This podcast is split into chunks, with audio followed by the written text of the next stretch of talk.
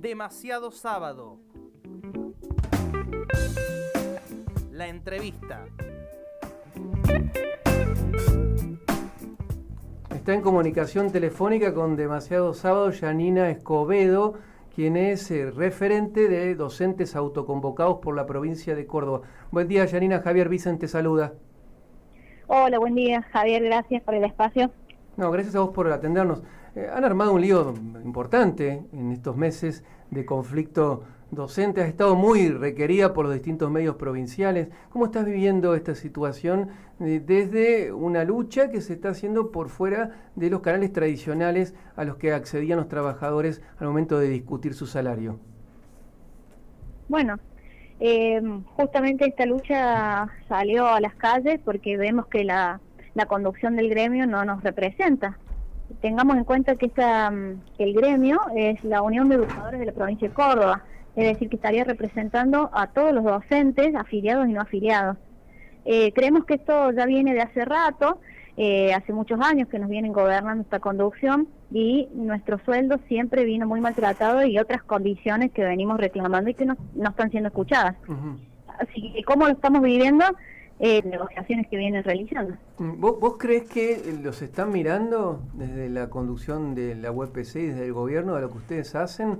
Porque yo decía, han armado un lío, yo creo que sí, que, han armado lío porque han presionado mucho en, las distintas propuestas para que no sean aceptadas, pero ¿vos crees que los están mirando con preocupación?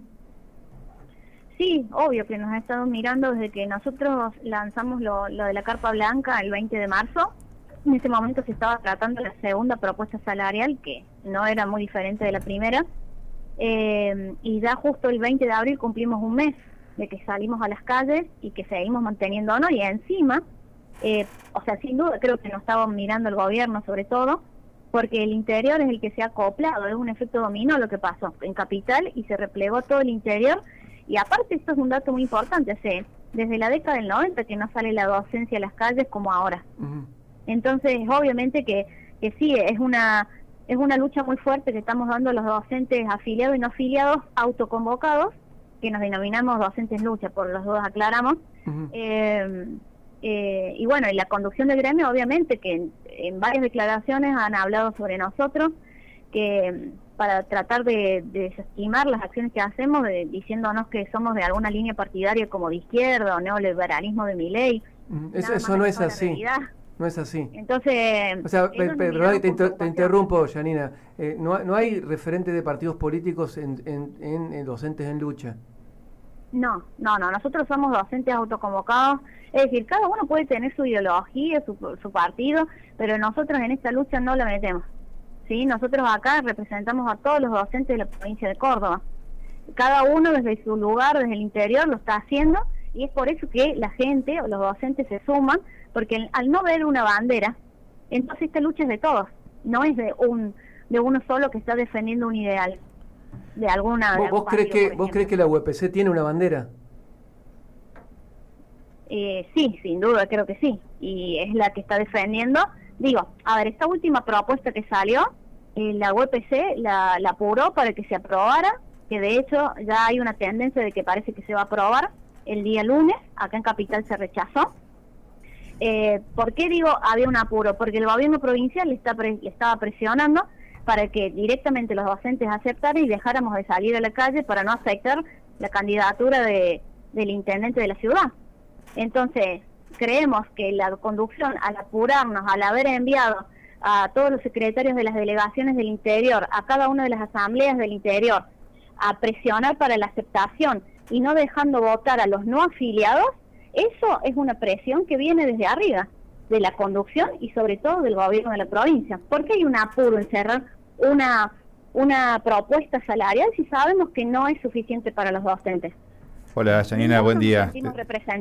Buen día, te saluda Laurena Martínez. Muchas gracias por, por estos minutos. Eh, bueno, eh, se percibe o se, digamos, se deja entrever que el lunes va a haber una aprobación en la Asamblea Provincial porque ya la mayoría de las delegaciones lo ha aprobado y en el poroteo, en el conteo, va a haber más delegados departamentales que van a, van a ir por la aprobación. ¿Cuál, cuál va a ser la postura eh, a futuro eh, de, del grupo de docentes en lucha?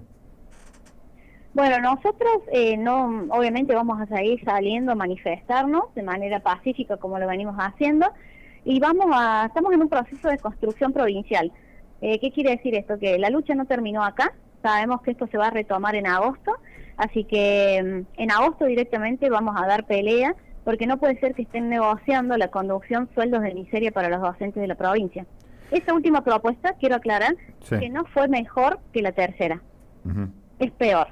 Entonces no se entiende por qué eh, se estaría aprobando una propuesta cuando no contempla las demandas de todos los docentes. Mm, a, ver, si vamos a la propuesta. Eh, el gobierno dice que hay un aumento eh, para todas las escalas del trabajo docente del 60%. vos decís que eso no es así. No, la primera y segunda propuesta era un aumento de 40% en cuatro cuotas. ¿sí? La, para que ustedes entiendan, las cuotas son sobre el sueldo del mes de enero, es decir, que en enero si ya estamos cobrando un sueldo de pobreza, con una, eh, un aumento escalonado en cuotas no ha cambiado mucho la realidad. Eh, después una tercera propuesta donde hablaban de un 56,2%, 56% perdón, de, de aumento, donde en realidad seguía siendo el mismo 40% y lo único nuevo era una duplicación de estado docente para los que recién se iniciaban hasta los cuatro años, donde eso se veía reflejado en un aproximadamente un 12% de, de aumento de sueldo para las personas que recién iniciaban. Y en esta última propuesta se saca la duplicación del estado docente y hablan de un 60% de aumento, que sigue siendo en cuota sobre el sueldo del mes de enero. Y aparte que mencionar que ahora, el 20, ahora en abril supuestamente se cobra un 20% de aumento sobre el sueldo del mes de enero. Pero ese 20%, hay un 10 nada más que va a los ítems remunerativos que, eh, que van a impactar en el salario básico. Y el otro 10 van a los ítems no remunerativos o adicionales que no impactan en la antigüedad, en la zona y por ende en el salario básico. Es decir, que ese 20% está dibujado. Otra, el 10% que nos van a dar en mayo, también sobre el sueldo de enero, es hasta ahí donde va a entrar para el aguinaldo. Es decir, un 50% real y el otro 10 nos lo van a dar en julio, o sea, después del aguinaldo. Es decir, aparte hay cuestiones que no se están contemplando, la derogación de la ley 10.694, que los jubilados están cobrando miserias con el recorte que han tenido a partir de la publicación de esta ley, no se está restituyendo el 82% móvil, que es algo que se pide en todos los mandatos de las escuelas. Todos los docentes que ya tienen la antigüedad, que están en condiciones de jubilarse, no lo hacen porque cuando se jubilen sufren un recorte del 36% sobre su sueldo de activo. Janina, hay, eh, sí, se entiende perfectamente. Hay un, hay un fenómeno que ha pasado con, con este grupo de autoconvocado, en el cual vos sos una de las referentes, eh, que ha incidido de manera determinante en las asambleas escolares, como nunca ha pasado. O sea, la verdad que eh, han tenido una, una organización eh, ejemplar a través de, WhatsApp, de conexiones, etcétera, y desde, desde esas reuniones iban coordinando ciertos lineamientos que después los docentes llevaban a la asamblea escolares. Y eso determinó que, en gran parte, que se fueran rechazando las ofertas anteriores, las propuestas anteriores. Hay una dinámica muy interesante que de algún modo podemos decir que la irrupción de este grupo de autoconvocados, de docentes en la lucha, condicionó las negociaciones salariales. Ahora bien, para profundizar ese proceso, ¿están pensando, no sé si ahora o a futuro, que los docentes autoconvocados puedan eh, tener más afiliaciones y eh, tener una lista que los represente en WPC?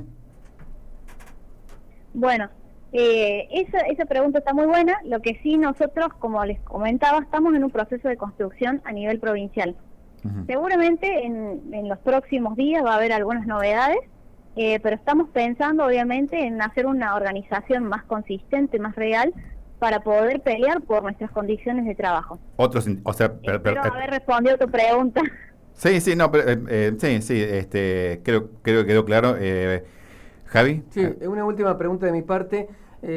Vos hablás de que un aumento, el aumento ofrecido es insuficiente.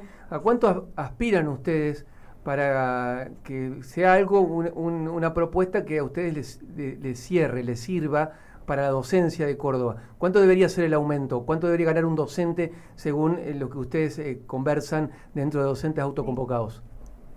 Nosotros lo que estamos pidiendo es que los sueldos de los docentes estén por encima de la canasta básica alimentaria.